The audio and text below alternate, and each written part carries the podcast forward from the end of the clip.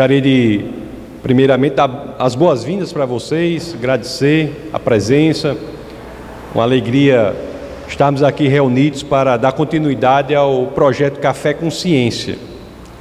É, o Café com Ciência ele procura melhorar uma estatística.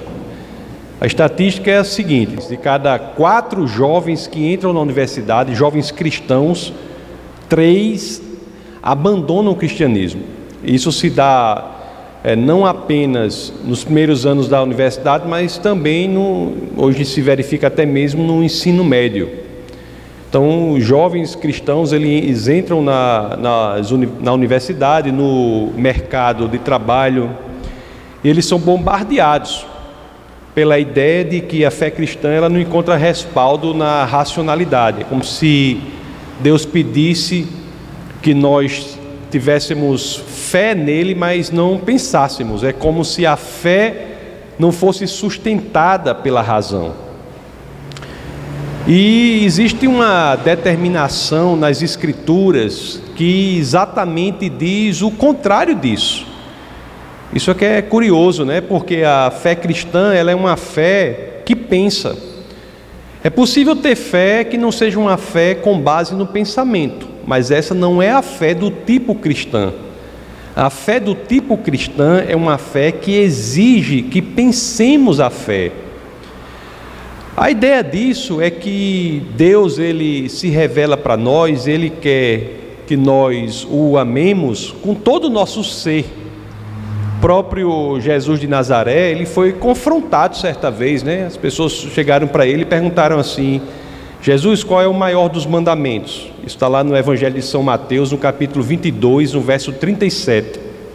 Qual é o maior dos mandamentos? Ele disse: o maior dos mandamentos é amar ao Pai com toda a sua alma, com todo o seu coração e com todo o seu entendimento, com toda a sua capacidade intelectual, algumas traduções trazem. Então, Deus quer realmente, e Jesus é claro nisso, que nós o amemos, não apenas com o nosso coração, mas também com o nosso entendimento. Isso é até uma expressão lógica, porque como é que nós podemos amar aquele a quem não conhecemos? O propósito ou a, ou a caminhada de conhecer a Deus é um pressuposto lógico da possibilidade que temos de amá-lo. Não há como amar genuinamente ou verdadeiramente aquele que não conhecemos. É por isso que Deus, inclusive, ele se revela a nós. A revelação do Senhor nada mais é do que ele estabelecendo a possibilidade de que nós pudéssemos conhecê-lo e, em decorrência disso, amá-lo. É interessante que algumas pessoas defendem que Deus ele é impossível de ser conhecido. Que Deus, as pessoas dizem assim, Deus é tão grande, tão grande que você não pode conhecê-lo. Até falei aqui no início das, dos encontros do Café Consciência deste ano, que alguns lugares que eu vou, né, falar e vou em escolas, universidades e também em igrejas, e, e algumas igrejas que eu vou falar, aí, vez ou outra eles colocam uma música lá que, que atrapalha tudo. É uma música que, cuja letra é assim: ninguém explica Deus, ninguém explica Deus. Eu disse: pronto, o que, que, que veio fazer aqui? O que, que eu vim fazer aqui? Aí, hoje em dia, por eu tanto estar tá falando isso, o povo já está deixando de botar essa música e ninguém explicar Deus. Eu tenho a impressão que alguém cheguei, não bota essa música não, que ele não gosta não. Eu acho que está ocorrendo isso, porque nunca mais aconteceu. Mas a ideia de que ninguém explica Deus não é uma ideia que está na Bíblia, a Bíblia diz o contrário. Talvez quem diga que ninguém explica Deus esteja correto no sentido de dizer que ninguém explica Deus, se, ninguém explicaria Deus se Deus não quisesse ser conhecido. Mas o que ocorre é que a Bíblia nos diz que Deus escolheu se revelar. A passagem das Escrituras que as pessoas usam para dizer que ninguém explica Deus é Deuteronômio 29, 29, capítulo 29, verso 29 que a primeira parte diz assim: as coisas misteriosas pertencem ao Senhor, as coisas encobertas pertencem ao Senhor. É verdade. Mas não, é, não são dessas coisas que estamos falando. Estamos falando da segunda parte desse verso, porque o próprio Deuteronômio 29, 29 termina assim: Mas as reveladas nos pertencem e aos nossos filhos, para que cumpramos as palavras desta lei. Então há coisas reveladas, e são sobre essas que falamos, são sobre essas que nos debruçamos, são dessas que criamos as nossas explicações das coisas reveladas. Então a revelação de Deus é um presente né, para a humanidade, ele se revela para que nós pudéssemos verdadeiramente conhecê-lo, conhecer com o máximo do nosso ser. Se tem dúvida sobre alguma coisa, questione o Senhor. Uma vez alguém perguntou assim, essa pergunta é até recorrente, pergunta assim, pastor, se eu tiver dúvidas sobre a minha fé, o que é que eu faço? Eu digo, primeiramente, você leve essas dúvidas a Deus, expõe essas dúvidas a Deus. Mas será que ele não vai ficar com raiva, não? Assim, né? O povo acha que vai ficar com raiva. Aí você diz, eu digo, as escrituras dizem o contrário. Acaba mais questionador que eu já vi nas escrituras, quem é? Davi. Ou acaba questionador. O livro de Salmos é questionando Deus o tempo todo. Né?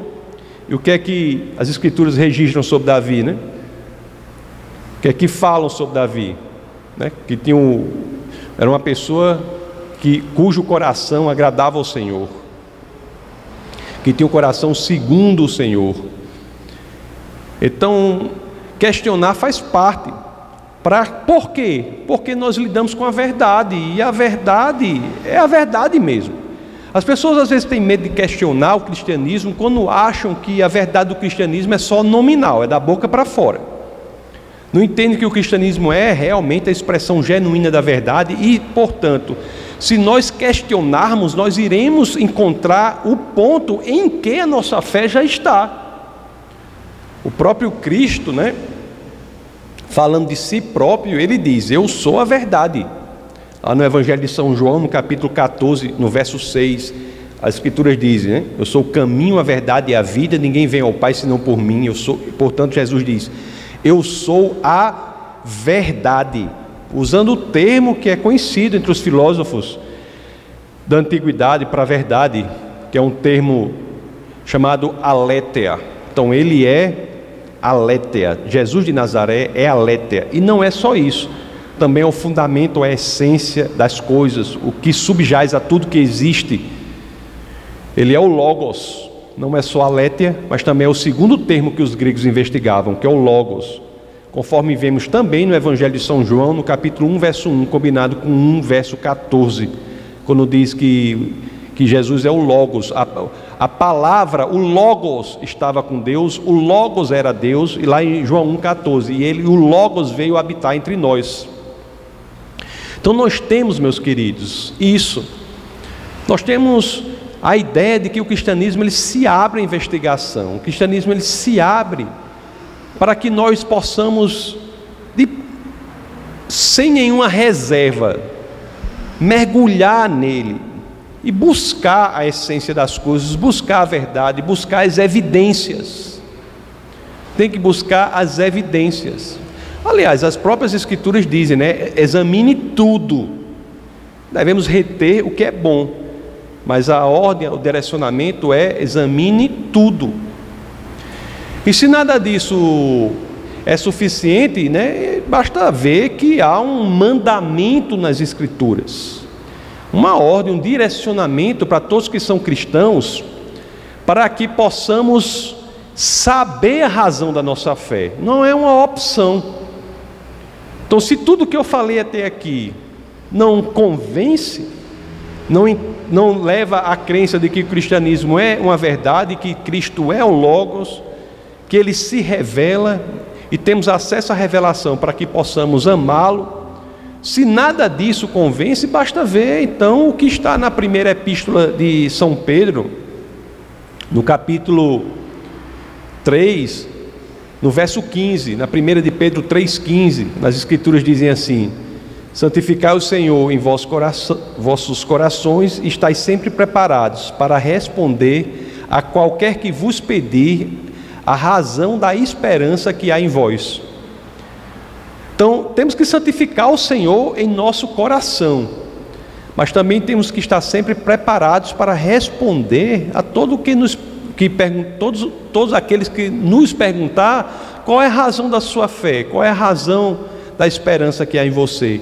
Então temos que saber o porquê da nossa fé, o porquê cremos. E para isso, não há outro caminho melhor senão a busca pelas evidências, estudar a revelação do Senhor. E a revelação de Deus, hoje nós vamos falar das Escrituras, mas nos outros encontros nós falamos de outra revelação. Porque Deus ele tem duas revelações. O Senhor escreveu, Deus escreveu dois livros, dois livros. Não foi só um livro, não.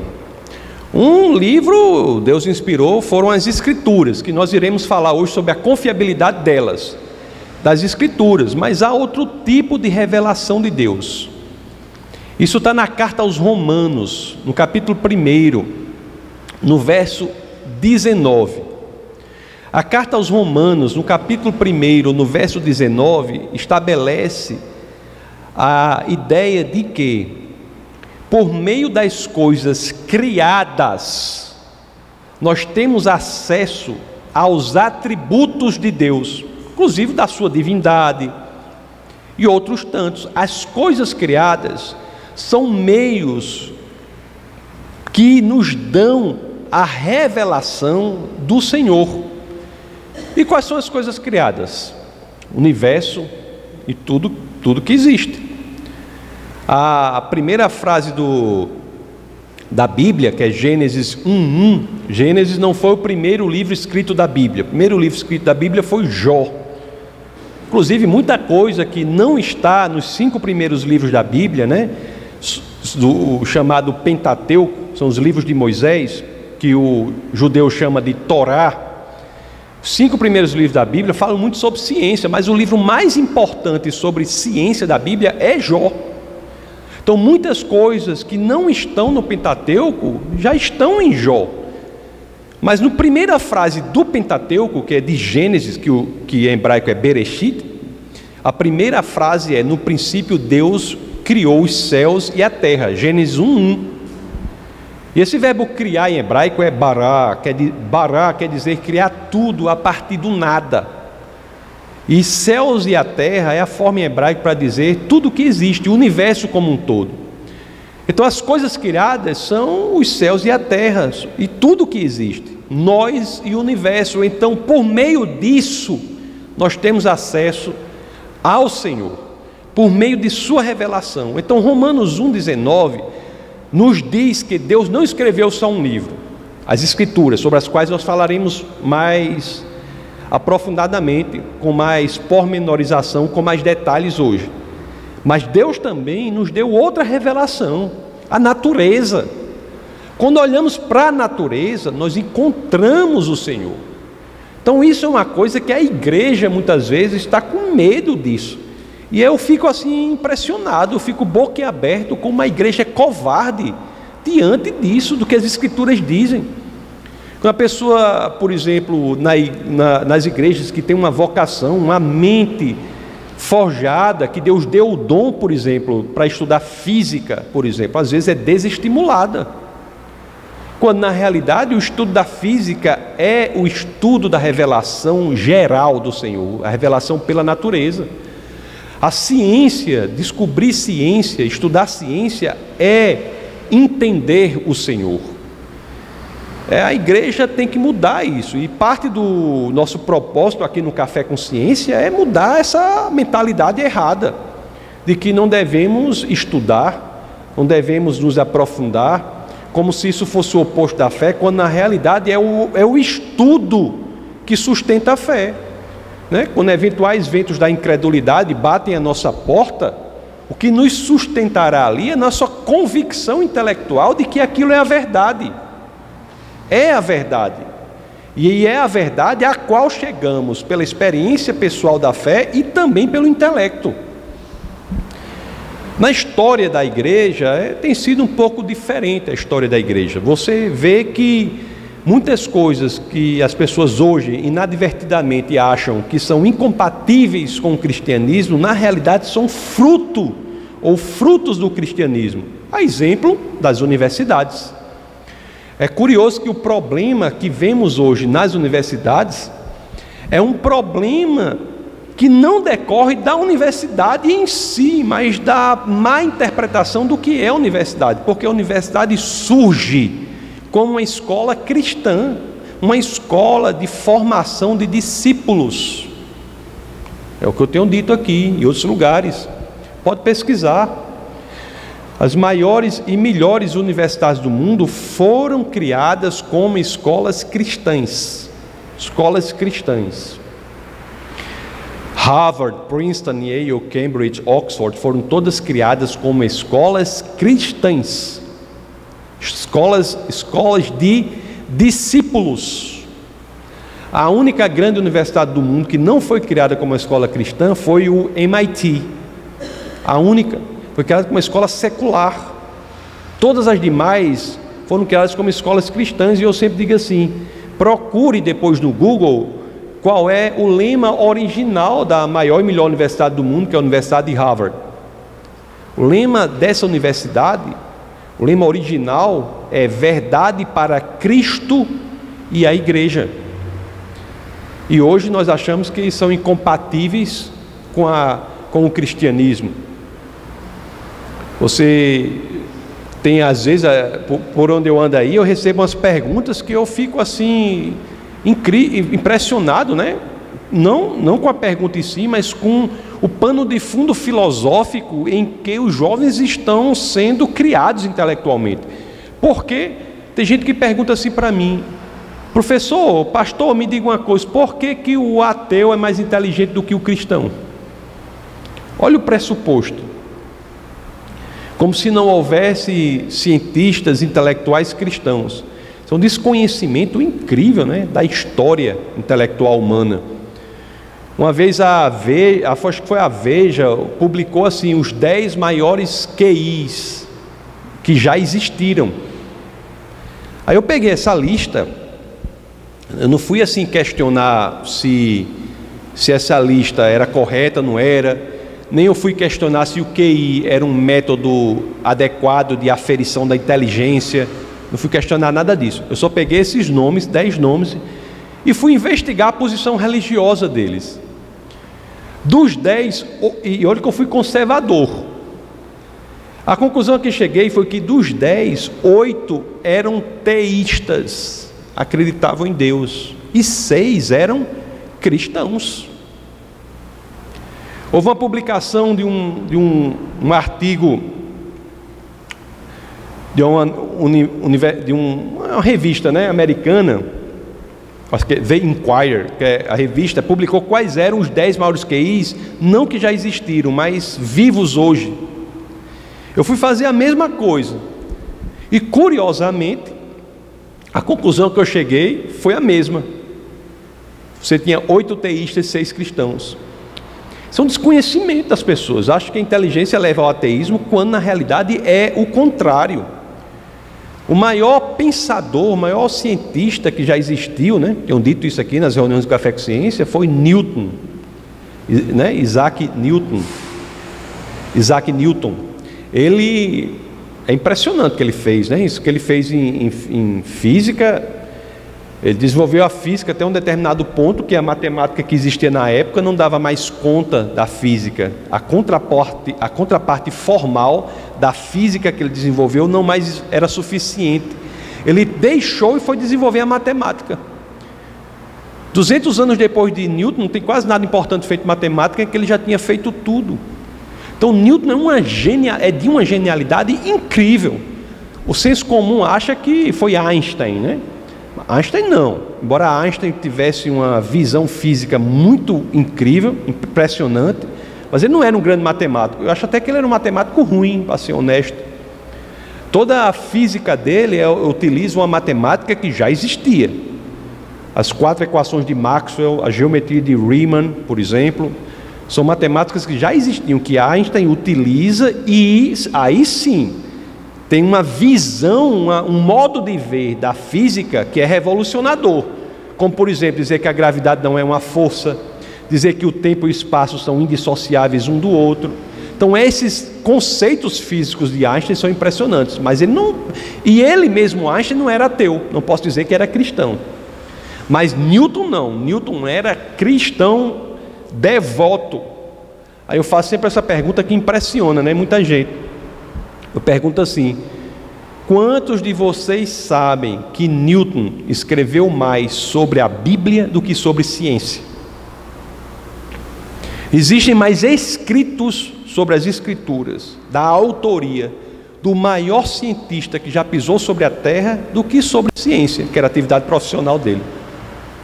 E às vezes fica assim, né? Feito um cristão com baixa autoestima, com complexo de inferioridade na universidade. Eu me conto um cristão na universidade, eu tenho dito, os alunos chegam para mim, o cristão que tem na universidade chega para mim, parece o crente 007, dizendo, eu, eu sou cristão, isso aqui. Você está falando assim tão secretamente que é cristão. Como se fosse um, uma coisa. É? E nós, como igreja, estamos pecando nisso. Nossa preocupação aqui, eu peço oração a vocês para que isso consiga. Faz um tempo que nós estamos preocupados com isso e estamos querendo resolver esse problema. É criar apologética para crianças. Crianças, eu tenho a convicção plena de que se uma pessoa cresce no Evangelho, com experiências com Deus e com informações e formação intelectual robusta, para saber que o cristianismo é a verdade, saber com educação, respeito, moderação e amor defender essa verdade no ambiente universitário, nós vamos ter ali um soldado de Cristo preparado para a batalha. É isso que nós precisamos. E o Café com Ciência é parte deste esforço. Ele se divide em seis partes. A primeira parte é fé e razão, né, que já teve. A segunda parte é Deus e o universo quando nós estudamos o Big Bang, a confiabilidade da Bíblia, a, a, eu quero dizer, o Big Bang, a forma como o universo é estruturado, que é Deus e o universo. Depois tem Deus e a vida, então é fé e razão, Deus e o universo, Deus e a vida. Deus e a vida, nós estudamos a origem da vida, a, teoria da evolução, que, como isso se correlaciona com a Bíblia. Depois nós temos Deus e a moralidade, que é onde nós discutimos questões como se Deus é bom e todo-poderoso, por que há tanto mal e sofrimento no mundo? Como compatibilizar a maldade do mundo com a existência de um Deus tão bom e tão poderoso? E o quinto encontro é o de hoje, que é a Bíblia confiável, é sobre a confiabilidade da Bíblia. É sobre ele que iremos falar. E o próximo nós falaremos sobre Jesus, entre outros deuses. Quem é Jesus de Nazaré? Porque ele é uma figura incomparável com qualquer outro elemento central de qualquer uma das outras religiões. Então é sobre isso que nós falaremos nos próximos. Embora no bate-papo de hoje nós iremos é, focar na questão da confiabilidade da Bíblia, vocês sabem, logo após, quando tivermos o momento das perguntas, qualquer pergunta sobre qualquer um desses temas é mais do que bem-vinda. Então sintam-se à vontade. Se você tem algum questionamento sobre qualquer um desses outros temas ou qualquer tema que correlaciona a razão e a fé, fique à vontade para fazer a pergunta, tá bom? Então as perguntas não devem ser unicamente circunscritas ou não devem ser limitadas pelo assunto sobre o qual nós falaremos hoje. Tá bom assim? Então nós falaremos hoje sobre a confiabilidade da Bíblia. A Bíblia é confiável Antes de começar a falar sobre isso, importante que nós tenhamos uma ideia do que é a Bíblia. Porque às vezes a gente lida com a Bíblia e a gente nunca pensou quão impressionante esse documento da antiguidade é. A Bíblia tem um Antigo e tem um Novo Testamento, não é verdade? O Antigo Testamento ele vem para a Bíblia como o texto sagrado judaico. O texto sagrado judaico vira o Antigo Testamento da Bíblia. Os judeus, eles durante séculos, 14 séculos, eles vêm produzindo esse texto até chegar no último concílio que fecha esses livros, que chama o Concílio de Jâmnia, no ano 90 depois de Cristo. Então, os judeus eles estabelecem esses livros como livros inspirados. O livro sagrado judaico se chama Tanar. Tanar. Esse é o nome do livro sagrado judaico. Cada sílaba dessa, Tanar, cada, pode falar Tanak, se você quiser. Cada sílaba dessa é o início de um dos três grupos que formam o texto judaico. O primeiro é a Torá. A gente pensa que a Torá é o livro sagrado judaico. Na realidade, é a primeira parte do livro sagrado judaico, a Torá. A segunda parte é o Nevin, Nevin Im. E a terceira parte é o Ketuvim. A primeira parte da Torá, ela tem cinco livros. Depois nós temos oito e onze livros, formando um total de 24 livros. Então nós temos a Torá, o Nevi'im e o Ketuvim, que formam 24 livros. Esses 24 livros são o texto sagrado judaico. Esses 24 livros se tornam o Antigo Testamento cristão.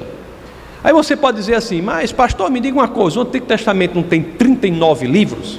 Tem, é porque eles pegaram esses 24 livros e dividiram mais.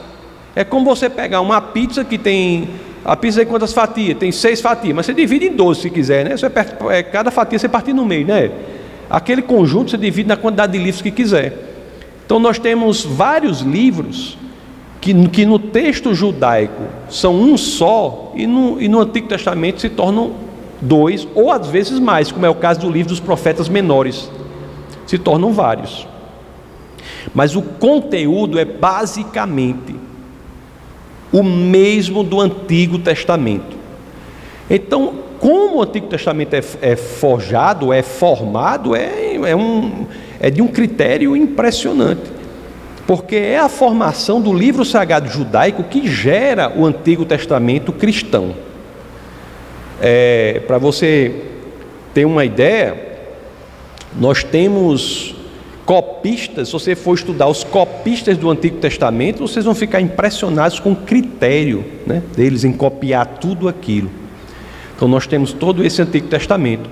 Quando o Brasil já havia sido descoberto, depois do ano 1500, o, a Igreja Imperial, que é a Igreja Católica Apostólica Romana, ela inclui né, oficialmente como livros inspirados no Antigo Testamento mais dez textos. Dez textos. Então a diferença da Bíblia protestante, vamos dizer assim, para a Bíblia católica, e essa informação é importante porque o Brasil é um país majoritariamente católico, traduzir esses textos porque eles não são inspirados. Mas ele foi forçado né, a traduzir, ele traduz, mas não os considera inspirados. A primeira pessoa que foi traduzir a Bíblia para uma língua popular que o povo falava foi Lutero. Né? Lutero traduziu para o alemão, a língua popular. E também traduziu os livros apócrifos. Inclusive colocou no espaço entre o Antigo e o Novo Testamento, mas não os considerou inspirados. Não é que são livros demoníacos, não, entendeu? São livros importantes, você tem fatos importantes ali para você ler, para você entender contexto. Eu acho que tem um erro histórico, um erro histórico em um dos livros quanto ao reinado de Nabucodonosor II. Mas fora isso aí, são livros interessantes, mas não são a palavra de Deus, não são inspirados. Mas quem é católico, e tem alguns católicos que frequentam a nossa igreja, né? nós temos a honra, inclusive, de ter uma freira que, é, que frequenta aqui, já teve padres que frequento aqui. Então, quando os católicos vêm para cá, eu digo, traga a sua. Eu, eu chego para a pessoa e digo, por favor, traga a sua Bíblia católica. Porque tudo que eu falar aqui vai estar dentro da Bíblia católica. Só não vai estar naquela parte que foi acrescentada oficialmente pela Igreja Católica depois já do Brasil ter sido descoberto. Então nós temos, como vivemos num país católico, é importante que saibamos disso. Nós temos uma intercessão com o catolicismo. Nós estamos de, nossa base de fé está dentro da base de fé católica. O que acontece é que o católico ele tem uma base de fé maior do que a nossa. Então há coisas no catolicismo que não encontram o fundamento nas escrituras especificamente, porque a base de fé deles é maior. Inclusive, não é apenas as escrituras, os livros apócrifos, mas também o que o Papa diz, eles dizem, eles falam assim, ex cátedra, que o Papa fala de cátedra. Tudo isso tem o mesmo nível de igualdade como base de fé católica, mas a nossa não. A nossa base de fé é restrita. São as escrituras. Os 66 livros da Bíblia, 39 do Antigo Testamento, 27 do Novo. A construção do Novo Testamento, que começa com a biografia né, daquele que é a razão de ser o centro do cristianismo, que é Jesus de Nazaré, que é com quatro biografias, há quatro biógrafos, Mateus, Marcos, Lucas e João. Né, o Novo Testamento começa a falar da história do nascimento de Jesus de Nazaré. É interessante que a primeira frase lá do, do Novo Testamento, no Evangelho de São Mateus, diz assim, né, Jesus, aí diz, filho filho de, de Davi, filho de Abraão, né? já fazendo referência a coisas do Antigo Testamento. Lá nas promessas que foram feitas a Abraão, uma promessa foi importante foi que por meio da, de, da descendência dele, todos os povos do mundo seriam abençoados. Aí muita gente acha que aquilo está falando de Isaac, né? Mas não foi por meio de Isaac, foi por meio de outro descendente. Jesus Cristo. E sabemos disso, inclusive, pela primeira frase da biografia de Mateus, que é filho de Abraão. Lá, as promessas feitas a Davi, tá, tem dizendo que um dos seus filhos faria um templo que nunca seria destruído. As pessoas acham que é Salomão, mas só que não é Salomão. O templo que Salomão construiu, inclusive com material coletado por Davi, foi destruído no ano 70, duas vezes, né? E a última vez no ano 70 depois de Cristo. Não, o templo que nunca seria destruído é o templo que há em Jesus Cristo, que ressuscitou. E lá, por isso que a biografia começa assim: filho de Davi, filho de Abraão. E depois daí você tem mais os outros livros. Para saber como a Bíblia foi formada, que é um assunto diferente do que nós estamos tratando agora, tem uma aula que eu dei, uma aula eu acho que tem uma hora e meia, eu acho, só sobre como os livros foram colecionados. Isso é uma pergunta muito comum. Então eu vou deixar o link, vou pedir para o pessoal mandar o link. Vocês estão mandando. Tem uma folha que está passando aí, né? Vocês no e-mail dessa folha aí, nós vamos mandar o link para essa aula sobre como a Bíblia foi formada. É uma dúvida comum, mas vocês vão saber como ela foi formada, vão todos os detalhes e, e, e, e é muito importante saber isso. Hoje nós iremos saber qual é a confiabilidade da Bíblia. Então falei dos, dos 39 livros do Antigo Testamento, os 27 do Novo. Então são 66 livros, pessoal, que são construídos aí num período de 1500 anos, 15 séculos. Então são 66 livros no período de 1500 anos. Isso é algo impressionante. Impressionante por quê? É o que eu sempre digo. Porque a gente está sempre escrevendo livros e a gente escreve um livro sozinho, no final a gente olha para o livro, tem algumas contradições. Não ficou claro. Aí nós temos que mudar alguma coisa, né? Ajeitar, editar, o livro ter, ser coerente, para haver coerência no argumento do livro. Eu sozinho, escrevendo um período, aí você pega 66 livros escritos num período de 1500 anos e não há uma só contradição. Há sim dificuldades, contradições aparentes, mas para as quais há solução. Então isso é algo incrível, porque eu sozinho, que sou eu mesmo, pessoa é ela mesma, não consegue, às vezes, você imagine você pegar 66 livros num período de 15 séculos, escritos não por um autor, escritos por cerca de 40 autores. Dos 40 autores, nós temos 31 desses 40 escreveram os 39 livros do Antigo Testamento. E nove dos 40 escreveram os 27 do Novo Testamento. Então nós temos aí 66 livros escritos em 1500 anos por cerca de 40 autores. 31 dos 40 escreveram os 39 do Antigo Testamento, 9 dos 40 escreveram os 27 do Novo Testamento. E isso pessoas com formações né, totalmente diferentes. Até isso é incrível, porque você tem todo tipo de gente que você imaginar. Você tem pescadores, né? É o caso de Simão Pedro, tem reis, né? caso de Salomão, Davi. Você tem filósofos treinados, filósofos de alta envergadura, intelectuais da mais alta estirpe, como é o caso de Paulo. Paulo era intelectual, né? Como vocês sabem, estudou aos pés ali do daquele que era neto do criador da maior escola do judaísmo.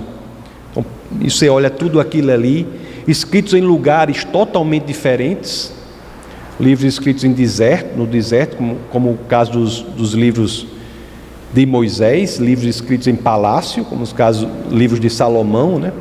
Você tem livros escritos em prisão, é o caso inclusive de, do Apocalipse, que João escreveu na ilha quando estava preso na ilha de Patmos, algumas, algumas cartas de Paulo. E você não vê uma só contradição, livros com estilos literários totalmente diferentes. Também é incrível isso. Tem livros que são fortemente poéticos, fortemente po poesia de alta qualidade.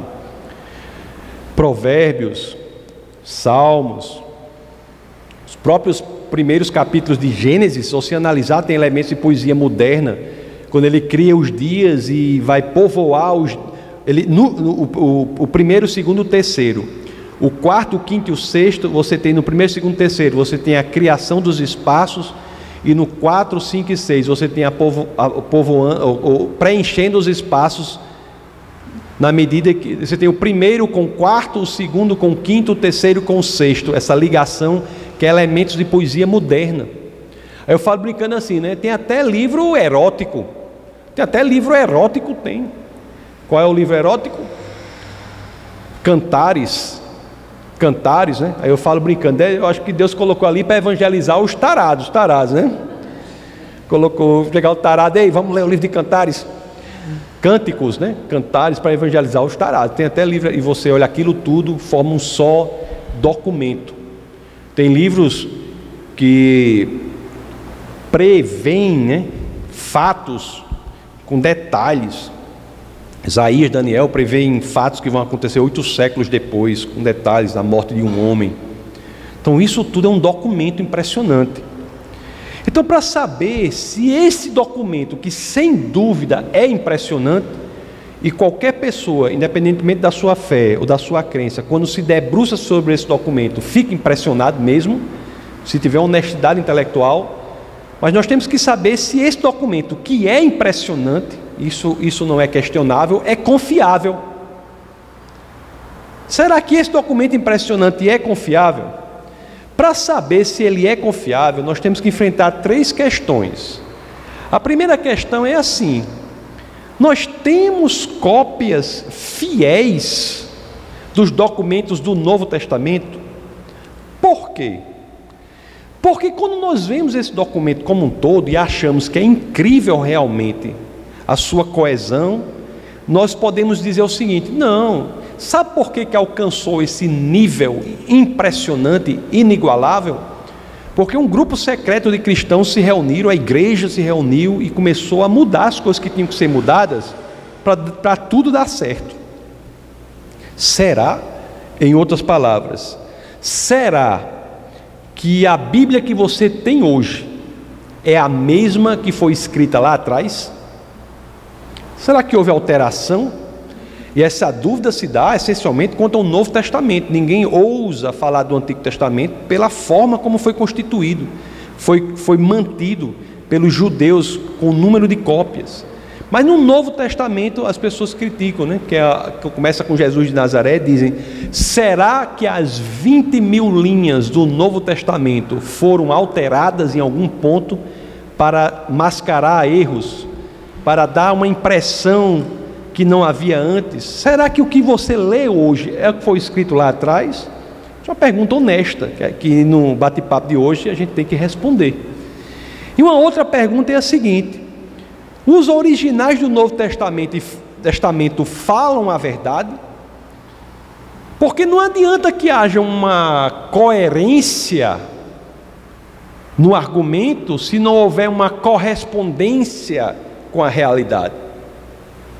Um modelo de mundo para ele ser ganhador, ser primeiro lugar nessa corrida de modelos de mundo, ele tem que ganhar em duas categorias: na correspondência com a realidade, ele corresponde à realidade, e segundo, ele é coerente. Se for coerente e correspondente, aí sim estamos falando de uma coisa importante. Então eu quero enfrentar com vocês esses duas perguntas basicamente hoje.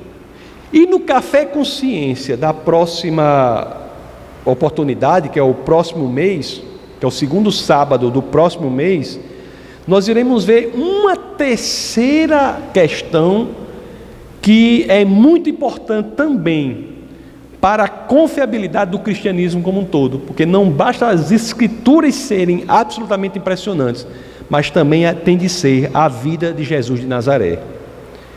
Então, essas três questões eu tenho concluído que são as principais a serem enfrentadas para que nós possamos nos impressionar com a veracidade que o cristianismo exala. Alguma dúvida até então? Estão entendendo a estratégia que vamos fazer? Tá beleza? Então vamos falando sobre a primeira aqui, que é a, questão do, do se temos cópias fiéis dos documentos. Pessoal, como é que nós sabemos que um documento antigo ele é fiel? Como é que nós sabemos que um documento antigo é fiel? Nós não temos os originais dos documentos antigos, nem da Bíblia, nem de um outro documento antigo, porque eram escritos em material perecível. Mas temos cópias, é a pergunta que deve ser feita, que são feitas, que são próximas de quando entendemos que os originais foram escritos? Será que as cópias que nós temos foram produzidas perto ou não muito tempo depois de quando os originais foram escritos? Quando nós analisamos sob essa ótica o Novo Testamento, nós vemos que temos cópias que estão nada de forma absolutamente impressionante, feitas com a lacuna de 25 anos, comparados com a média de mil anos para todos os demais documentos da antiguidade. Uma outra questão extremamente importante, e depois eu vou explicar melhor isso, é o seguinte: não basta que nós tenhamos cópias que entendemos que foram feitas perto de quando entendemos que os originais foram escritos. Mas um outro elemento que deve ser levado em consideração é a seguinte: será que nós temos muitas cópias? Porque o quão maior for o número de cópias, maior será, e nós iremos ver porquê, a nossa certeza do que foi escrito no original. Eu vou explicar com detalhes, mas só adiantando, por incrível que pareça, nós temos 5.686 cópias do Novo Testamento em nossas mãos, na mão da nas mãos da humanidade, comparados aqui com manuscritos da antiguidade que se baseiam em 10 cópias. Por exemplo, os diálogos de Platão são baseados em dez cópias que existem. O Novo Testamento é baseado em 5.686 cópias. Nós iremos ver com detalhe. Outra coisa importante de saber é o seguinte: não adianta você ter várias e várias cópias se elas são totalmente diferentes. Será que há um nível de precisão entre essas cópias? Até nisso, o Novo Testamento também é ganhador. Das 5.686 cópias, se nós colocássemos uma ao lado da outra e fôssemos analisá-las, elas são absolutamente iguais, absolutamente idênticas em 99,5% dos casos. Isso é um recorde. Os demais são iguais em 90 a 95%. Os novo, as cópias do Novo Testamento, as 5.686 cópias, só são discrepantes, diferentes em 0,5% do texto.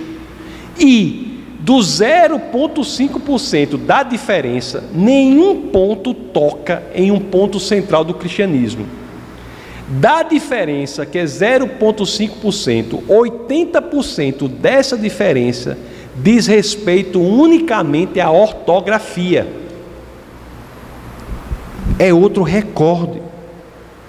Outra coisa importante, pessoal, é o seguinte: será que essas cópias geraram impacto no seguinte de nós termos fontes antigas externas ao Novo Testamento que dão apoio a este documento. Você sabia que nós temos, eu estou falando 5.686 cópias escritas, cópias escritas na língua em que o Novo Testamento foi escrito. O Novo Testamento foi escrito em grego. O Antigo Testamento foi escrito em hebraico, com algumas partes em aramaico. Então, do Novo Testamento, nós temos um, se considerarmos as cópias que não foram feitas em grego, mas foram traduções para outras línguas, nós temos 18 mil cópias feitas em outras línguas. Isso é um número é, incrível. É um número incrível, porque se nós somarmos os 18 mil com os 5.686 cópias em grego, nós temos 25 mil documentos da antiguidade, no qual podemos basear o que está no nosso Novo Testamento hoje. Outra coisa incrível é o seguinte: Será que há citações de outros documentos, não cópias ou traduções, mas citações de outros documentos fora do, do, do Novo Testamento, que dá suporte ao Novo Testamento? Sim. Há 36 mil citações, né, feitas pelos pais da igreja, outros intelectuais, que falando sobre as Escrituras, citavam as Escrituras. Em outras palavras, meus queridos, eu não sei se vocês sabem, mas se todas as cópias do Novo Testamento automaticamente fossem destruídas, desaparecessem, tudo, você poderia reconstituir o Novo Testamento em todos os seus versos, unicamente com base nas fontes externas, à exceção de 11 versos. Entendeu o que eu quis dizer? Unicamente com base nos livros que foram escritos citando o Novo Testamento, nós poderíamos reconstituir todo o Novo Testamento, à exceção de 11 versos. Isso não encontra respaldo em canto nenhum. Se nós fizermos uma comparação, nós temos assim. Olhe, olhe só o que nós temos aqui. O Novo Testamento, as cópias que temos são consideradas perto perto do original, escritas temporalmente próximo do original por 25 anos. A pessoa diz assim: não, duas décadas e meia não é muito tempo, não, para você ter uma cópia de um documento da antiguidade. Eu não confio, não.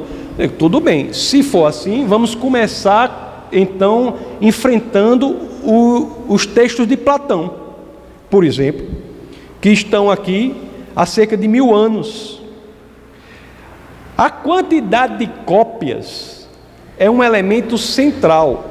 Nessa corrida aqui, ó, nós temos em segundo lugar, em número de quantidade de cópias, que é, que é o, o, o vermelho, o, o, tem um laranja. e tem um vermelho, o vermelhozinho aqui nós temos em número de cópias de manuscritos, laranja, né? Número de cópias de manuscritos. Em segundo lugar, nós temos Homero. Homero escreveu um livro chamado Ilíada, a Ilíada, que é um livro importantíssimo para a sociedade grega. Olhe que a Grécia foi a cultura que mais levou o conhecimento, a cultura que é o berço do saber. E um livro central para esse povo, que é a Ilíada de Homero, hoje só tem 643 cópias. Olhe que nunca ninguém determinou que todas as cópias da Ilíada fossem destruídas. No Novo Testamento, menos, é, mesmo tendo inúmeras determinações que seu, suas cópias fossem destruídas e os cristãos mortos, nós ainda chegamos hoje a 5.686 cópias. Então é um milagre. Diocleciano mesmo, o imperador, no ano 303 depois de Cristo, determinou que todas as cópias fossem destruídas e os cristãos mortos, e isso se repetiu inúmeras vezes e temos 5.686 cópias. Uma vez alguém perguntou, né? Se o seu Deus é verdadeiro, por que, que ele não fez com que o original fosse mantido? A pergunta honesta. E a resposta honesta é: porque essa não seria a forma mais inteligente de manter as escrituras. Ela diz: por quê? Porque se alguém, se o original fosse mantido, o detentor do original tinha um poder sobre o conteúdo impressionante. Você tendo o original destruído e tendo 5.686 cópias, você está dizendo assim: se você detém uma cópia, não altere, porque se você alterar, haverá 5.685 cópias apontando a alteração. Mas Deus não poderia ter mantido o original com uma pessoa ou com uma família e determinasse que essa pessoa não alterasse? Poderia, mas aí ele feriria o seu princípio do livre-arbítrio. Qual é a forma de compatibilizar o livre-arbítrio com a manutenção do conteúdo? Você tendo não o original, mas tendo 5.686 cópias, porque se alguém alterar uma letra, haverá 5.685 apontando a alteração. Entenderam isso? Isso é muito, isso é muito incrível. E ter muitas cópias não é apenas uma, uma coisa para você sair comemorando, não. Unicamente por isso, não. Por que é importante? Porque o quão maior for o número de cópias, maior a fidelidade do texto que temos. Por quê, pessoal? Você imagine assim, ó, nós temos um manuscrito original aí, que como eu disse para vocês, não existe mais. Aí nós temos as 5.686 cópias. Tem quatro cópias aí. Vamos ver que na primeira cópia tem, esteja escrito assim: no princípio era o Logos mas aquela parte do O ali estivesse rasurada no manuscrito. Aí nós temos a segunda cópia que diz assim: no princípio era o Lós, o G estava rasurado. Na terceira tivesse assim, na quarta tivesse assim. Então, quando nós sobrepomos uma cópia à outra, nós chegamos ao texto original, que é no princípio era o Logos. Entendeu isso aí? No princípio era o Logos, no princípio era o Verbo, no princípio era a palavra. O quão maior o número de cópias de um documento da antiguidade, maior é a sua confiabilidade, porque você compara e você chega ao original. Na sobreposição dessas cópias, além de dificultar a alteração por alguém, você ainda tem a forma de chegar àquele elemento que no seu manuscrito está rasurado. É como, por exemplo, tem para que você comprar mais de. Se você tem uma camisa furada, você precisa comprar uma camisa sem furo? Não, você compra uma outra furada que o furo seja no lugar diferente. Porque se você botar uma em cima da outra, fica uma camisa sem furo, não é verdade? É a mesma coisa do manuscrito. Se você tem uma camisa branca com furo aqui, você compra uma com furo aqui. Porque quando você está uma em cima da outra, onde uma tem furo, se a outra não tiver, fica tudo ok. Da mesma forma aqui, são os manuscritos. Estou aproveitando que a pastora viajou, eu estou dizendo essas coisas. Estou dizendo, dizendo essas coisas. Tem igual um amigo nosso aí que a Um amigo nosso que a professora Ana conhece, o Santa Rosa, uma vez foi uma reunião, ele estava com um buraco aqui na camisa dele. Aí disse, mas é ar-condicionado, né? É ar-condicionado. A gente tem a forma de ver, né? O mundo, né? Tem a forma de ver o mundo. Então, do, o, o, essas variações são exemplos simples que nós não nos incomodamos com eles, mas essas variações são maiores do que encontramos no Novo Testamento. Isso, meus queridos, eu repito a vocês, isso numa realidade em que os imperadores determinavam a destruição do documento e dos portadores dos documentos. Aliás, esta é uma realidade presente até hoje.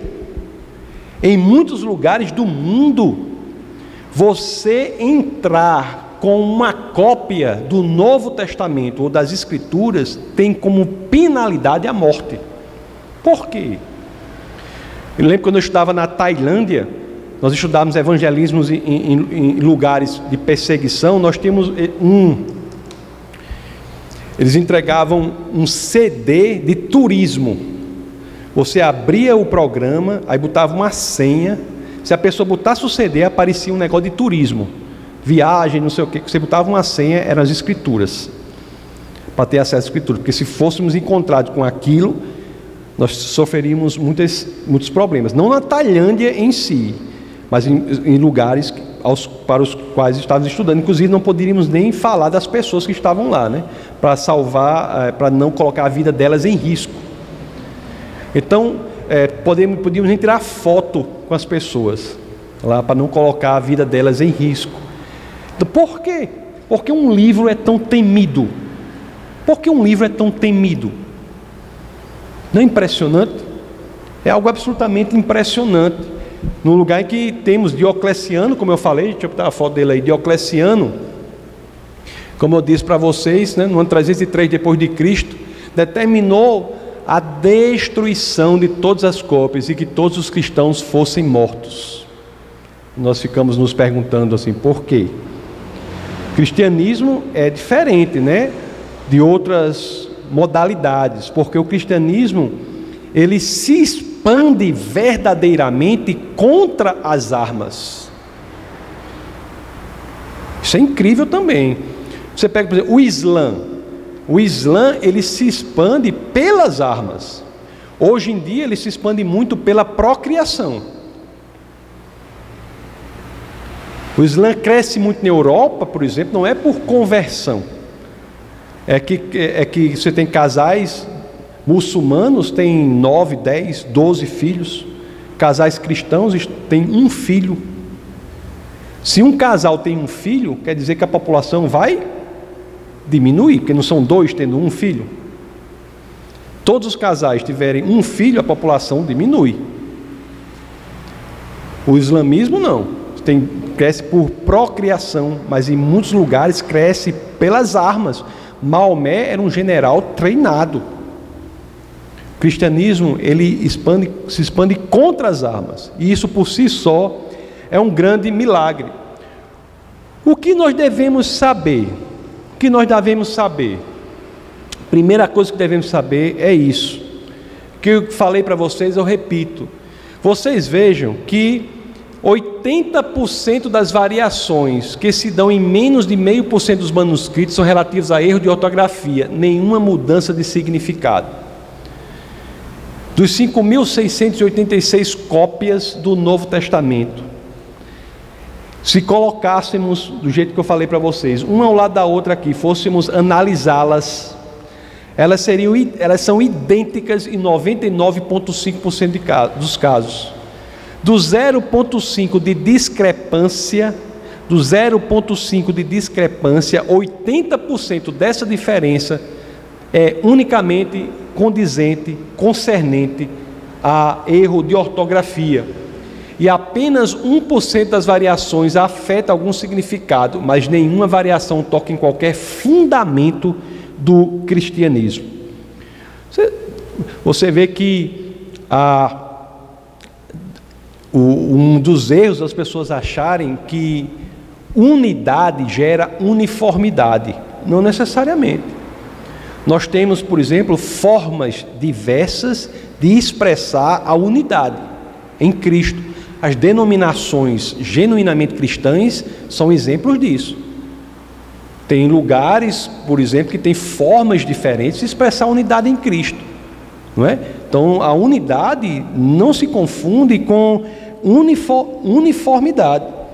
Então, nós temos aqui que os pontos centrais do cristianismo não são afetados. Então, o que torna um modo de pensar genuinamente cristão é quando essa unidade não é afetada, embora possa afetar de alguma forma alguma uniformidade. Por exemplo, eu tenho convicção, por exemplo, aqui, eu, eu sei que há pessoas que pensam diferente, mas eu tenho a convicção aqui que o batismo, por exemplo, é por imersão. Por quê? Porque os exemplos de batismo nas Escrituras são todos por imersão e o próprio termo baptizo quer dizer imersão. Mas eu sei que tem denominações sérias que batizam por aspersão. Isso não é um ponto central do cristianismo, embora eu tenha a convicção de que a forma bíblica é por imersão. Mas eu respeito o batismo, pessoas que vêm para cá que foram batizadas na igreja em que se faz por aspersão, eu não, não digo que tem que se batizar de novo, não. Mas eu tenho, embora eu tenha essa convicção, eu sei que isso não é um ponto central do cristianismo. Mas se a pessoa chega e diz assim, eu não, eu creio que Jesus foi um homem impressionante, um grande professor, o maior mestre que já existiu, mas ele não é Deus. Isso não é cristianismo. Isso não é cristianismo. Se você nega a divindade de Cristo, isso não é cristianismo. Não é? Um exemplo disso, espiritismo. Essa doutrina espírita que encontra respaldo no Brasil, e é curioso isso, é uma doutrina boa, no sentido de que as pessoas fazem o bem. Mas é uma visão de mundo diferente do cristianismo. Por quê? Porque Jesus, para o Espiritismo, é um grande mestre, é um espírito evoluído que veio à Terra para ensinar, mas ele não é Deus, ele não é a segunda pessoa da Trindade, ele não é o Logos, que está lá em João 1, com 1, João 1, 1 com João 1,14. Você quer ver outra visão de mundo que fala muito bem de Jesus? Muito bem de Jesus, mas não é cristã? Sabe qual é? Islamismo. Se você for ler o Corão, Corão coloca Jesus lá em cima. Diz que nascimento virginal de Jesus fala de vários profetas, entre os quais Jesus é um deles. Mas curiosamente, dos profetas de que o Corão fala, só de Jesus ele diz, o Corão, que é um profeta imaculado, um profeta sem pecados. Mas o Corão não diz que Jesus é Deus. Aliás, diz até que isso é uma blasfêmia, dizer que Jesus é Deus. Por isso que não é cristão.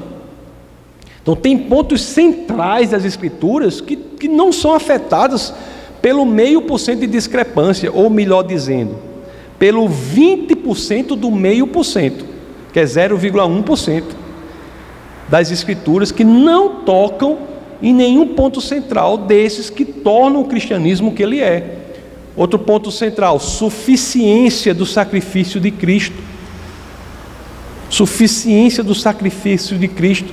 Se nós temos uma visão de mundo que diz que você tem, tem, tem que exercer algo para alcançar a salvação, pode ser até uma coisa moralmente defensável, mas não é cristianismo. O Espiritismo, mais uma vez, diz isso.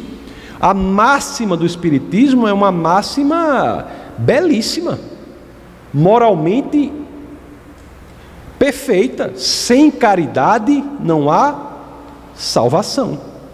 Mas isso é o oposto do que diz o cristianismo. Por quê? Porque você não pode condicionar a salvação a nada que alguém faça.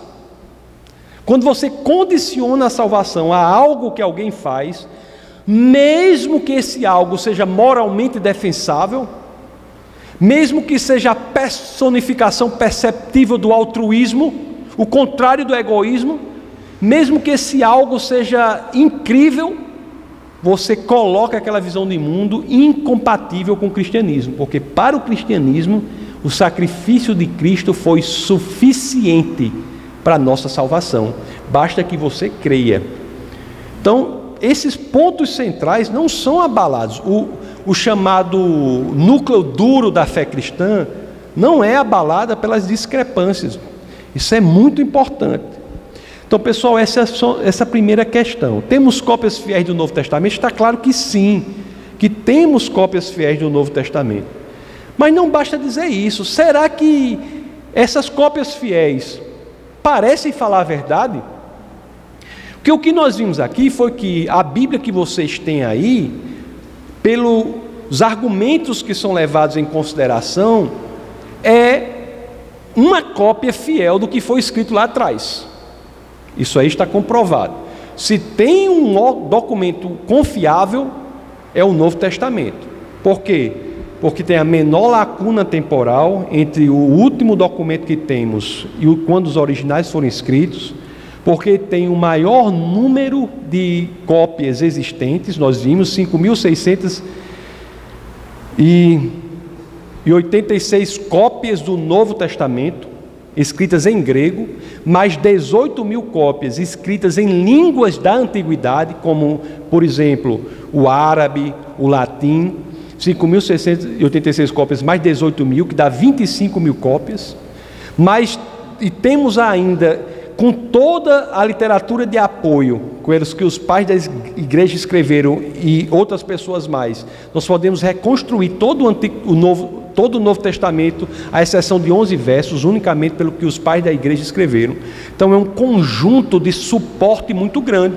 Não dá para ninguém alterar nada, porque se alguém alterar um verso, haverá todo esse conjunto apontando a alteração. Espera aí, mas o meu diz diferente, o outro o meu também, e o outro diz o meu também e o outro diz o meu também. Engraçado que desses 5.686 eu tive a oportunidade de, de, ver um, né? Tocar num, que foi o que um conhecido meu comprou. Ele comprou esse, um manuscrito para ele. E, e, tem um desses 5.686. É um, um, autor, um autor conhecido por muitos, chamado Josh McDowell. Ele comprou essa cópia. E agora será que nós vimos até agora foi o quê? Que o que nós temos hoje é confiável, é uma é uma cópia fiel do que foi escrito lá atrás. E desde já eu digo, eu respondo logo uma pergunta muito comum antes de passar para a segunda pergunta. Tem gente diz assim: como é que você acredita na Bíblia? Porque a Bíblia tem um sem número de traduções. Como é que você crê na Bíblia se a Bíblia tem N traduções? É tão curioso, pessoal, porque as pessoas acham que um número grande de traduções, tomar na boca também aqui da garrafa, porque a pastora não está presente. Que diz assim: como é que você, como é que você acredita num documento que tem N traduções? As pessoas simplesmente não pensam e veem que muito mais susceptível de desconfiança seria um documento que tiver só uma tradução. Se você não lê no original e se tiver só uma tradução, você estava à mercê da orientação ideológica do tradutor.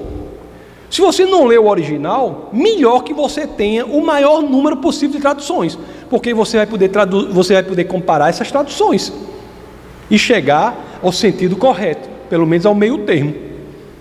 Interessante, né?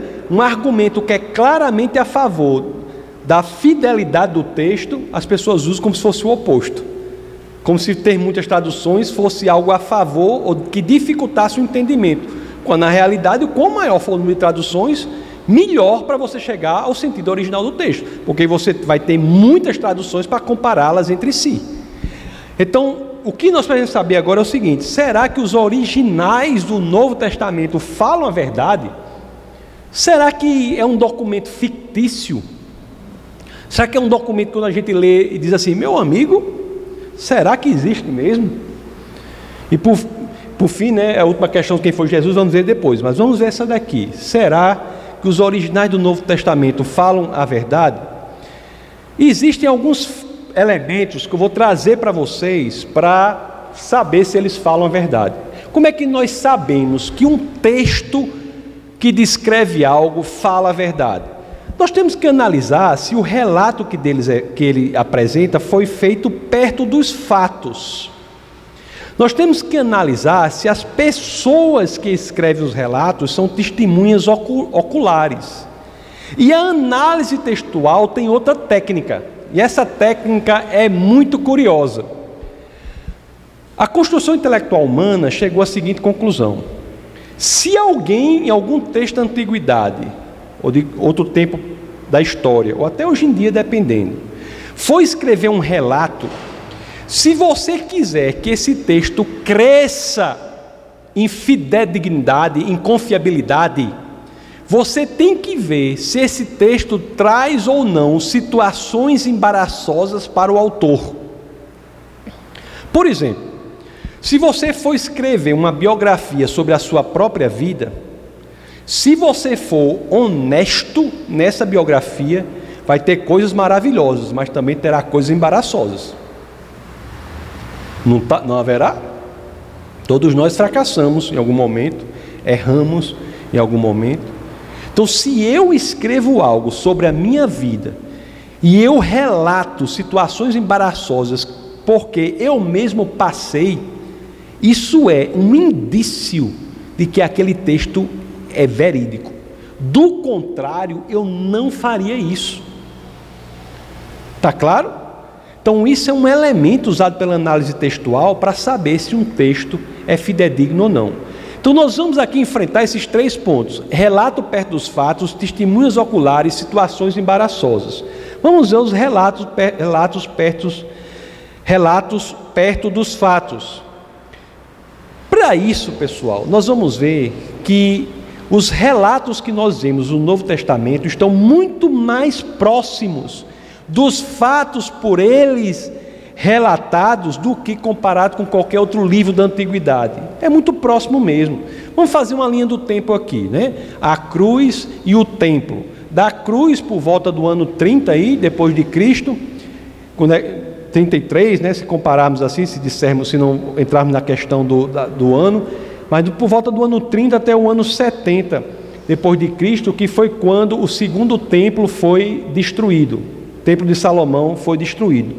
Então nós vemos aqui, olhe que todos os relatos estão dentro desse período.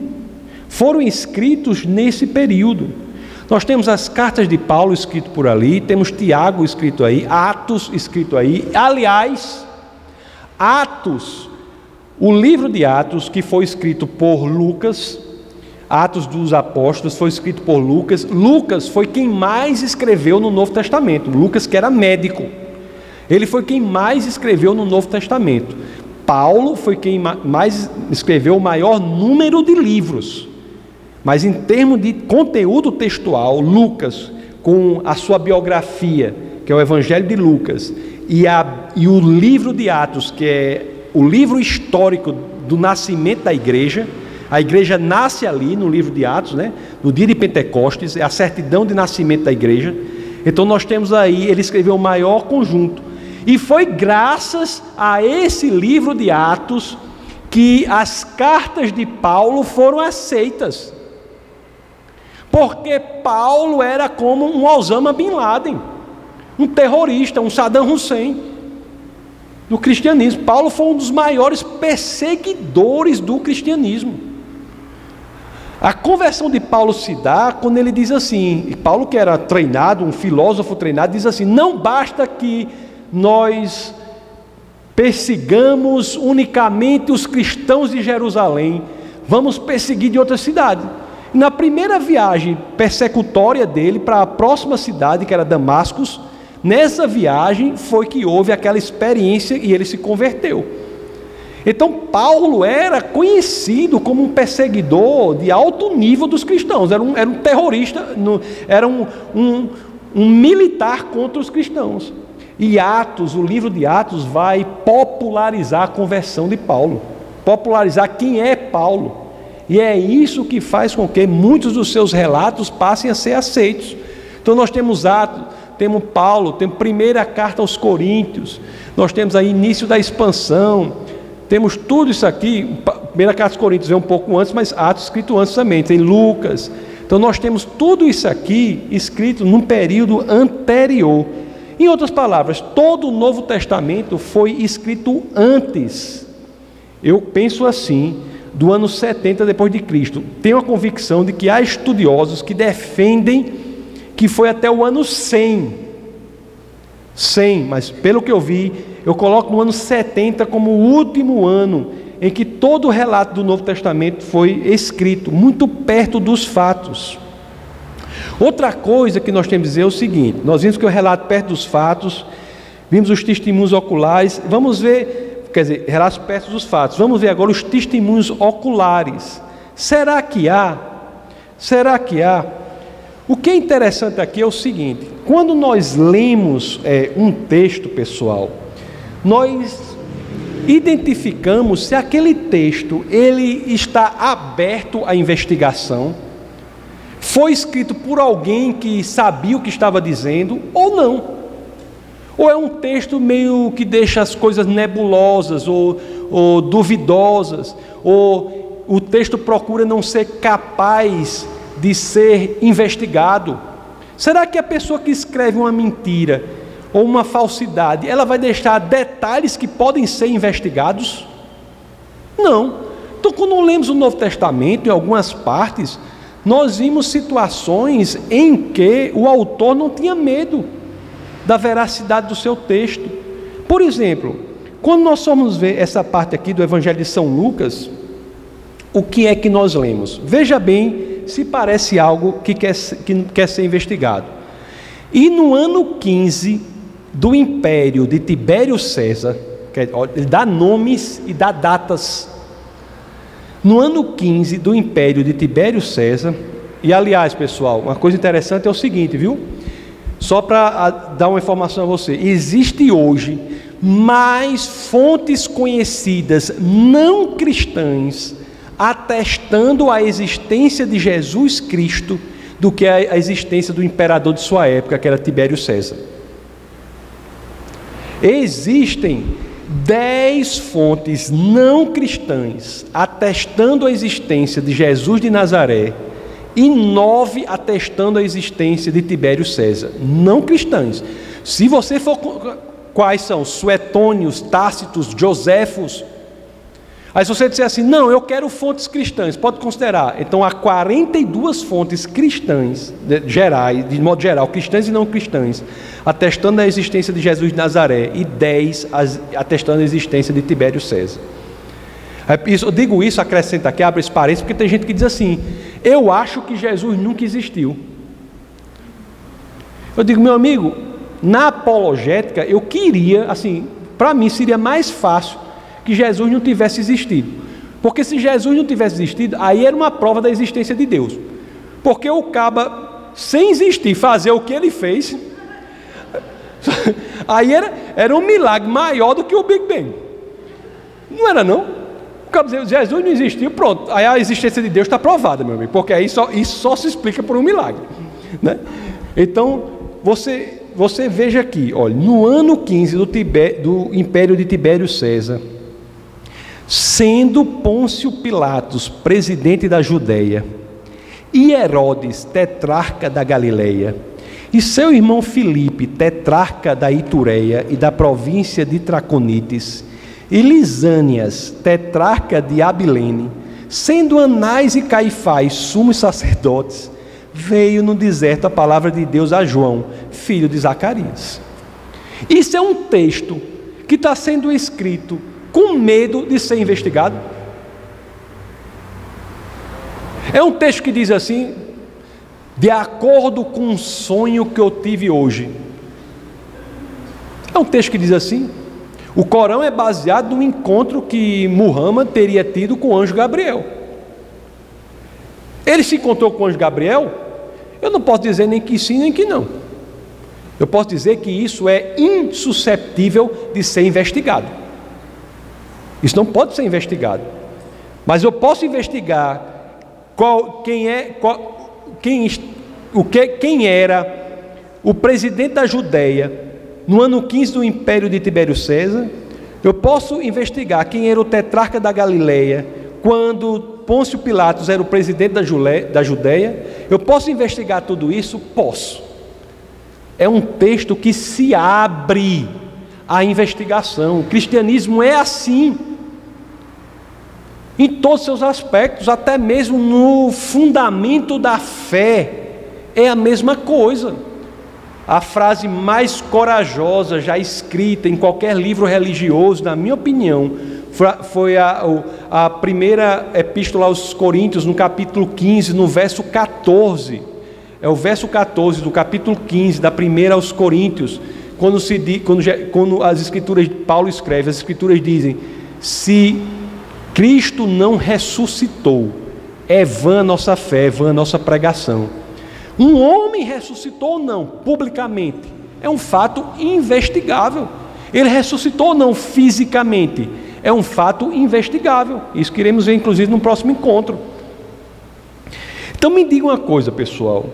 Vamos assim analisar honestamente. E quando a gente analisa uma coisa honestamente e chega a uma conclusão, isso tem que mudar a nossa concepção e nossa ação e nosso comportamento.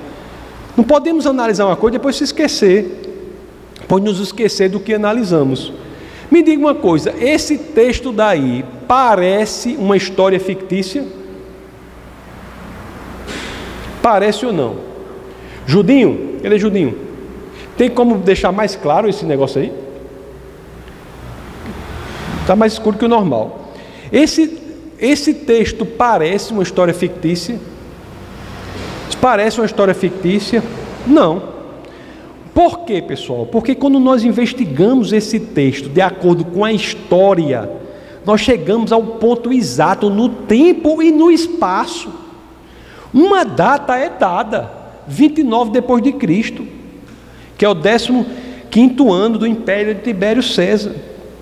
Todas as pessoas que são citadas aí são conhecidas pela história. Sabe-se que todas viveram neste exato período. Sinceramente, se nós formos honestos, isso parece uma história de ficção, um faz de conta, um mito? Não, não parece não.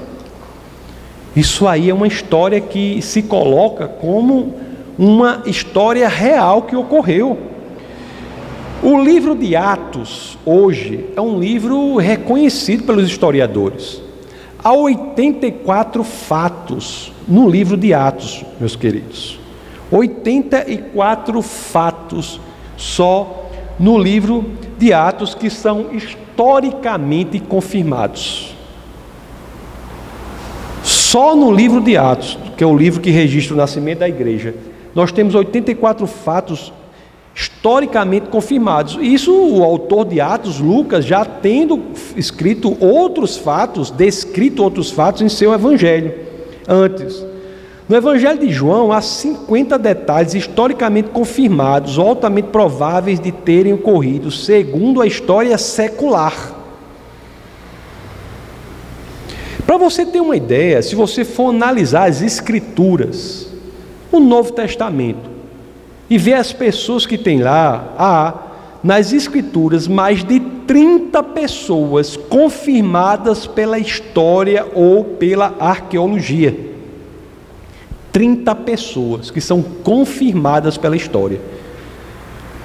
Aí às vezes eu falo sobre isso, porque quem são essas pessoas? Ah, tá bom, tá bom. Aqui as pessoas, eu botei as pessoas para não dar problema. Ó, Herodes, Ananias, Anás, essas, esse, esse esse slide, esse documento, eu vou deixar disponível para os que escreverem, deixarem o seu é, e-mail aí, o nome dessas pessoas. Então nós temos 30 pessoas. Eita, só tem 14, é porque as outras estão aqui. Essas pessoas são provadas pela história. E o livro de Atos registra. E a arqueologia também. Né? Nós temos aqui um registro do túmulo descoberto né, em 61, que trazia uma inscrição aí de Pôncio Pilatos. Nós temos o ossário de Caifás. Você pega, dá um, você lê Caifás, ossário de Caifás. Portanto, o que, é que os estudiosos estão dizendo? O que, é que estudiosos estão dizendo sobre isso, sobre o Novo Testamento? E às vezes nós encaramos o Novo Testamento como se fosse uma coisa qualquer. Você pega aqui o historiador romano, né, que ele escreve assim: ó, a confirmação da historicidade do livro de Atos é esmagadora. Qualquer tentativa de rejeitar a sua historicidade soa agora como um absurdo. Olha o que é que novamente diz aqui William Ramsey diz: comecei com uma inclinação negativa em relação ao livro de Atos. Mais recentemente, contudo, me encontrei em contato com o livro de Atos como uma autoridade para a topografia, as antiguidades e a sociedade da Ásia Menor. Foi gradualmente crescendo dentro de mim.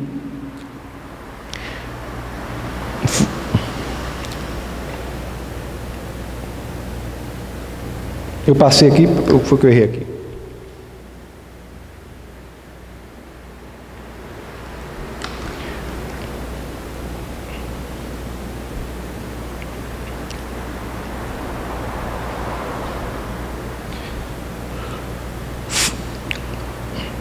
Comecei com uma inclinação negativa em relação ao livro de Atos, mas recentemente, contudo, me encontrei em contato com o livro de Atos como uma autoridade para a topografia, as antiguidades e a sociedade da Ásia Menor. Foi gradualmente crescendo dentro de mim a noção de que, em vários detalhes, a narrativa se mostrou uma verdade, uma verdade maravilhosa. São os estudiosos que estão dizendo isso. Olha o que outro diz: de, maneira, de maneiras extraordinárias, a arqueologia moderna comprovou o núcleo histórico do Antigo e Novo Testamentos, corroborando os pontos chaves das histórias dos patriarcas de Israel, o êxodo, da monarquia davídica e a, da vida e da era de Jesus de Nazaré. Então, meus queridos, nós temos aqui não só a questão dos relatos perto dos fatos, nós temos também os testemunhos oculares, né? E vamos ver agora a questão das situações embaraçosas. Como eu disse para vocês, quando há situações embaraçosas relatadas nos textos, isso é um indício de que aquilo fala a verdade. Do contrário, o autor só fazia elogiar a si mesmo. Se você tem um relato de si próprio, você faz uma autobiografia e só elogia você, a chance daquilo ser fictício é muito alta. Se você faz uma autobiografia ou faz um relato do qual você faz parte, e você descreve conquistas, mas também descreve erros, descreve fracassos, descreve coisas embaraçosas, isso é um indício de que, mesmo contra a sua vontade, você registrou aquilo no texto, porque era a verdade. E de fato há muitas situações embaraçosas que os discípulos de Cristo escrevem sobre si mesmos. Tem situações que dizem que eles não entendem. Não entendem. O que é que nós vemos aqui, ó? Olhe lá nessas referências bíblicas que eu coloquei aí, mas nós temos aqui, mas eles não entendiam esta palavra e receavam interrogá-lo. Tem registros que eles não cuidam. Eles dormiram duas vezes cuidando de Jesus. Eles não fazem qualquer esforço para dar a Jesus o enterro apropriado. Tem registro de que eles são repreendidos. Pedro é repreendido por Jesus, Paulo repreende Pedro. Tem situações em que eles até se acovardam. Então, os discípulos registram de si mesmos situações embaraçosas. Pedro nega Cristo três vezes, né? Os discípulos fogem. Na realidade, as mulheres é que são corajosas. Não é verdade? Quando o cristianismo, Jesus morre, o cristianismo se esvai. Acaba. Quem vai visitar o túmulo lá? Quem foi que foi visitar? Mulheres, um ciclo de oração. Foi o ciclo de oração que foi visitar lá o túmulo. Não foi? As mulheres que foram. Né? Então, essas, os homens eram absolutamente covardes, absolutamente covardes. Pedro desistiu, voltou a pescar. O cristianismo só retoma o seu vigor com uma experiência incrível do contato com Cristo ressuscitado. O Cristo ressuscitado fisicamente é o fundamento do cristianismo, de acordo com a primeira aos Coríntios 15, 14. Se Cristo não ressuscitou, é vã nossa fé.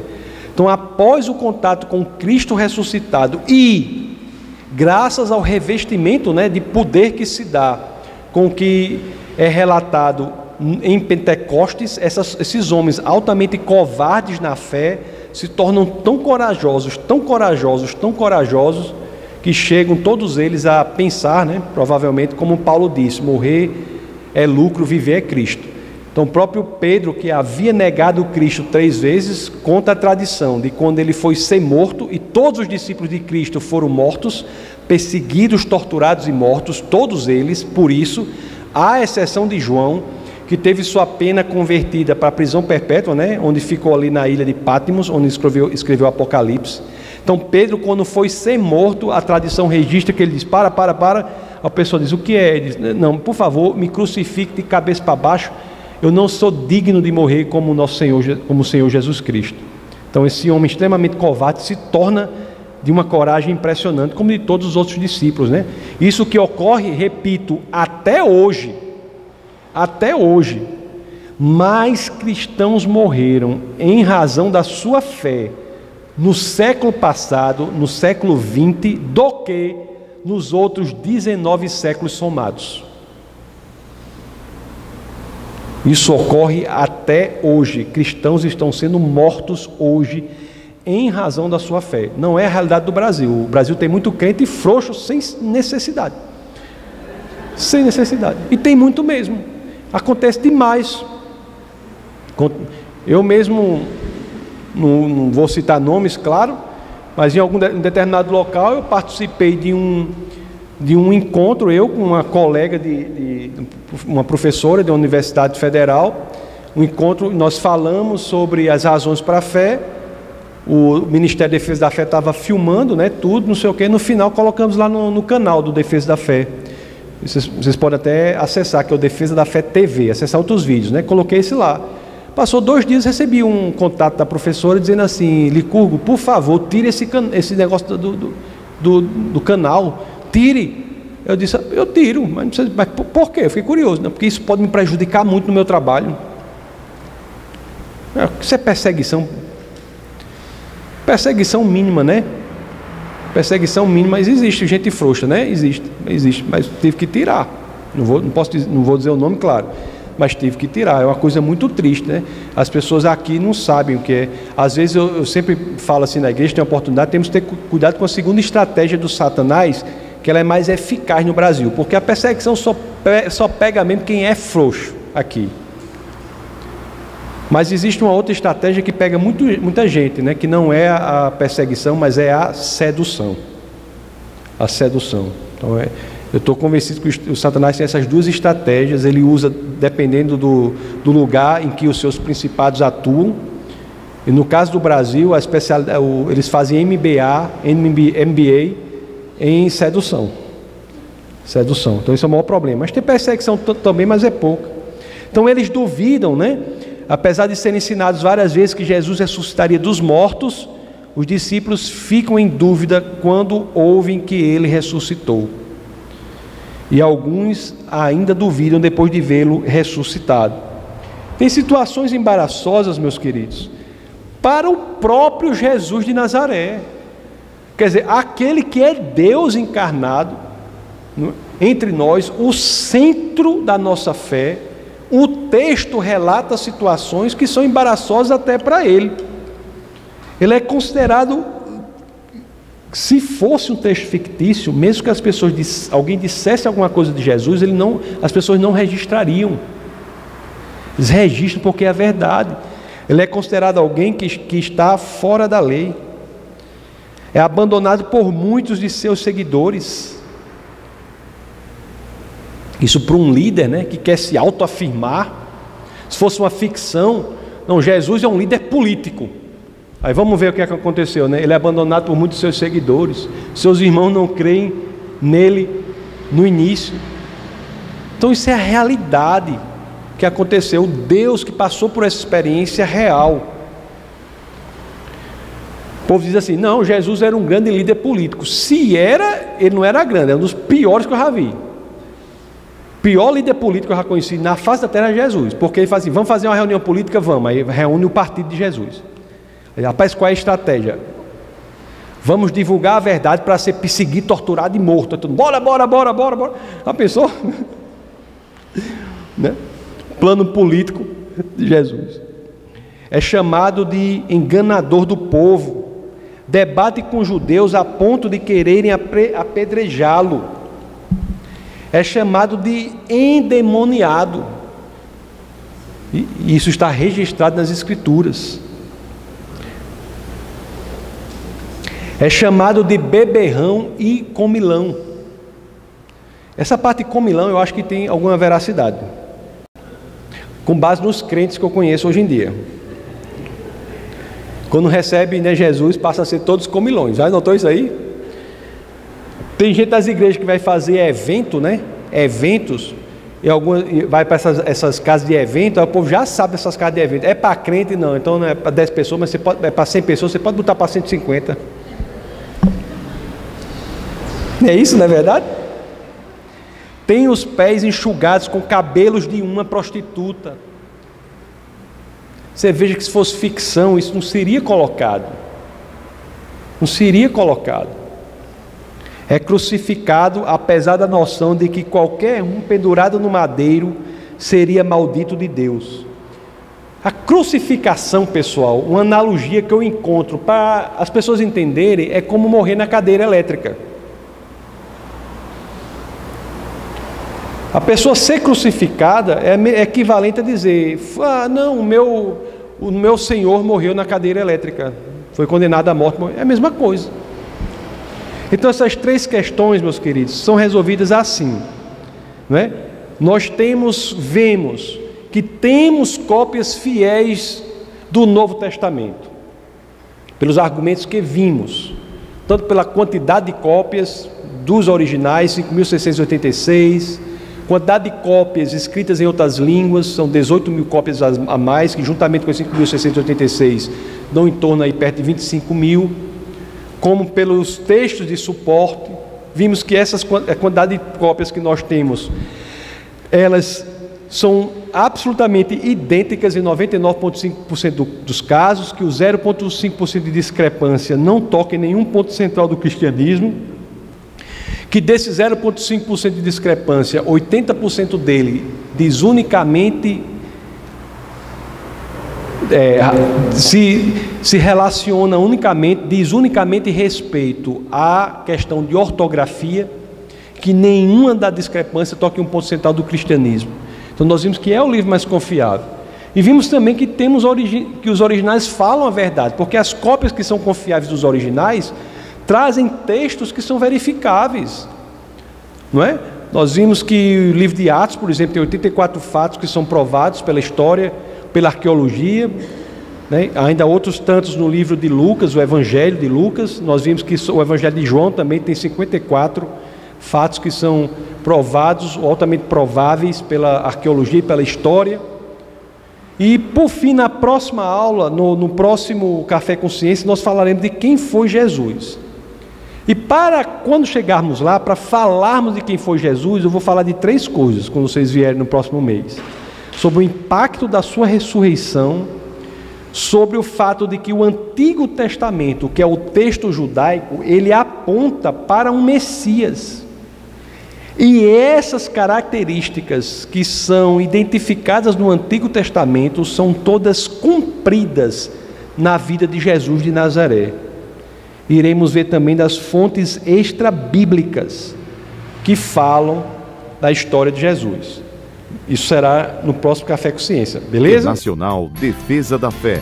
Um ministério comprometido em amar as pessoas, abraçar a verdade e glorificar a Deus. Para saber mais sobre o que fazemos, acesse defesadafé.org.